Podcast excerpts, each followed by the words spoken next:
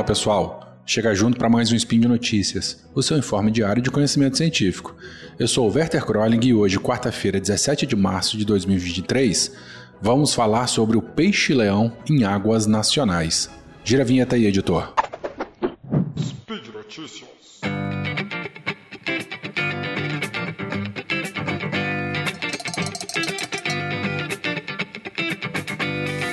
Bom, aqui no, aqui no Spin de Notícias e também no nosso queridíssimo SciCast, já falamos algumas vezes sobre bioinvasão. Como ela ocorre, por que, que é importante estudar, o que, que acontece depois que ela, que ela se estabelece, né? a diferença de espécies exóticas e invasoras e tal. Então é um assunto bastante frequente aqui no nosso universo.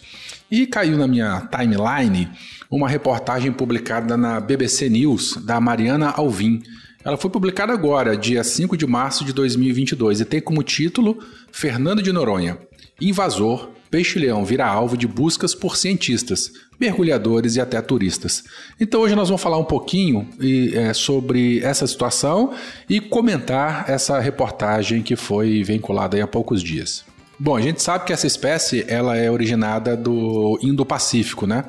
E nas últimas três décadas ela migrou para a costa leste dos Estados Unidos. Migrou, gente, não é que o bichinho saiu nadando, ou na fase adulta, ou levado pelas correntes durante a sua fase de ictioplâncton. Na verdade, essa região do Indo-Pacífico ela é muito famosa por fornecer espécies de peixes ornamentais para todo mundo. E o peixe-leão é uma espécie muito bonita, né? Ela é muito vistosa, toda listrada, com espinhos, com velas e tal. E ela é muito procurada para o aquarismo né, para aquarofilia, para o aquarismo é, ornamental. Então, na verdade, ela foi importada para os Estados Unidos e, há cerca de 30 anos. E recentemente, coisa de menos de uma década, essa espécie acabou infestando as águas do Caribe. Né? É, tem duas hipóteses para isso. Uma que pessoas deliberadamente, né, ao se desfazerem dos seus aquários, jogaram é, os seus peixes no mar. E outras é que uma outra vertente diz que uh, uma ou algumas empresas de aquário ornamental, ornamental tiveram seus aquários destruídos na passagem de furacões por aquela região. Independente da, da, da origem certa, o fato é que esse animal ele fugiu ao controle, tanto na costa dos Estados Unidos quanto para o Caribe. Bom, em dezembro de 2020, cita a reportagem, ele foi registrado pela primeira vez em Fernando de Noronha, depois de outros avistamentos pontuais no Brasil. Né? Ele já foi visto eh, na costa do Nordeste, na costa do Espírito Santo, né? um outro relato, mas oficialmente é, a situação que mais preocupa, na verdade não é que é mais preocupa, né? é uma situação bastante preocupante, é a infestação dele em Fernando de Noronha. A gente sabe que numa ilha oceânica a, a biodiversidade ela é mais sensível, né? É, a taxa de endemismo é muito alta, no caso de peixes ornamentais, né, a taxa de endemismo das espécies ornamentais em Fernando Noronha é elevadíssima. Então, se de repente chega um predador novo nessa região, ele não tem competidor, não tem predador natural, ele acaba consumindo as outras espécies e, consequentemente, é, trazendo perda de biodiversidade. Essa ameaça lá em Fernando Noronha ela tem mobilizado então a região, onde operações de buscas do peixe-leão têm acontecido quinzenalmente. Então, pessoal está fazendo busca ativa dessas espécies, né? Uma parceria do ICMBio com empresas de mergulho locais. É, é, numa parceria, né, eles fazem é, é excursões, eles fazem saídas guiadas e tal, para poder localizar, identificar, marcar o local, a posição, né, com horário e tal, e retirar, se possível, né, arpoando mesmo esse animal e retirando ele do hábitat natural. No último dia 23, comenta a reportagem, nenhum animal foi encontrado. No início de fevereiro, no dia 8, quatro espécies de peixes-leão foram achados. Quatro espécimes, na verdade, né?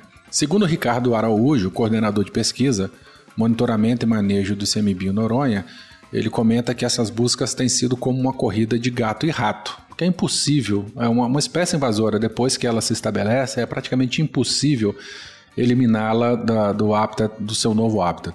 O mar não tem barreiras, né? Ele comenta. Então o bicho pode ir para qualquer lugar que ele quiser. E nós somos poucos, explica Araújo, que tem coordenado as operações com empresas de mergulhos local. Bom, fazendo um pequeno histórico, né? Depois desse primeiro avistamento no final de 2020, não houve mais avistamentos registrados no primeiro semestre de 21. Então, a partir de julho de 21, logo no início do segundo semestre, é, todos os meses houveram avistamentos. Até 24 de fevereiro de 2023, foram registrados um total de 62 peixes avistados e 38 coletados. Isso é, é muito preocupante. Ao que parece, ele se reproduz muito rápido e a sua remoção ela não tem ocorrido de maneira eficiente. Lá em Fernando de Noronha, os, os espécimes encontrados que são capturados, né, eles são mortos, congelados e são encaminhados para estudos na Universidade Federal de Pernambuco e na Universidade, e na Universidade Federal Fluminense.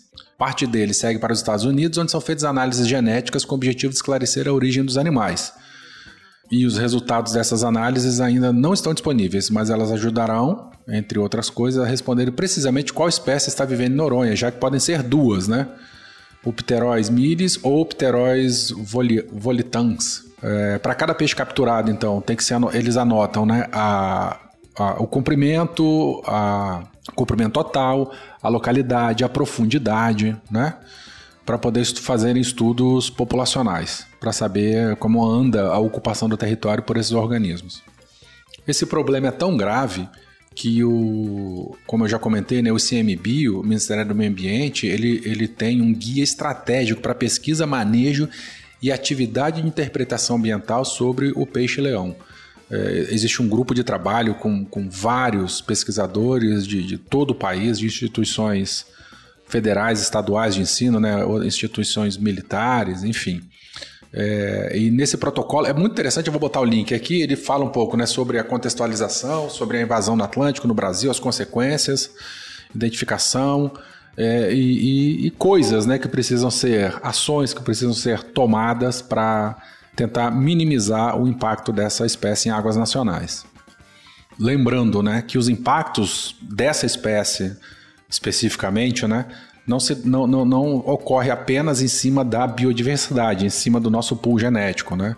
Uh, os seus maiores impactos né, são com relação à predação de espécies nativas endêmicas, risco à saúde humana.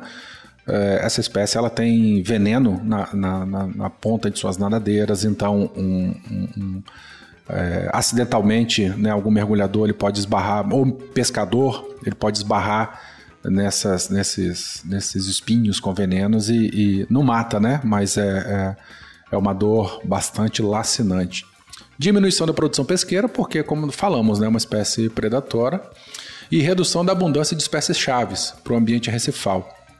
É, como é uma espécie competidora, né, predadora e competidora e topo de cadeia, apesar de ser, fisicamente ser um organismo pequeno, ele compete com outras espécies locais. E a gente sabe que predadores topos de cadeia são espécies chaves. Né? A existência dessa espécie ela é, é, influencia na ocorrência de outras nesses locais. Isso é um conceito que não se aplica apenas ao ambiente marinho, né?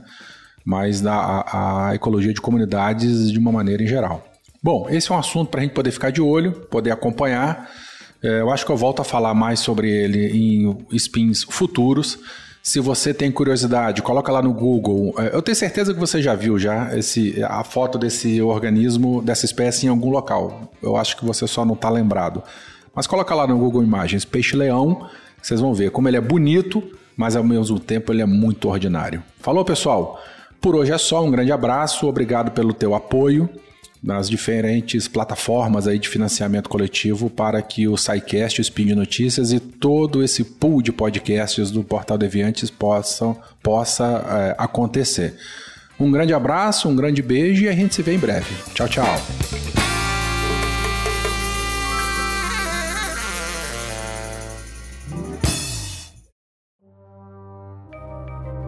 Este programa foi produzido por Mentes Deviantes deviante.com.br.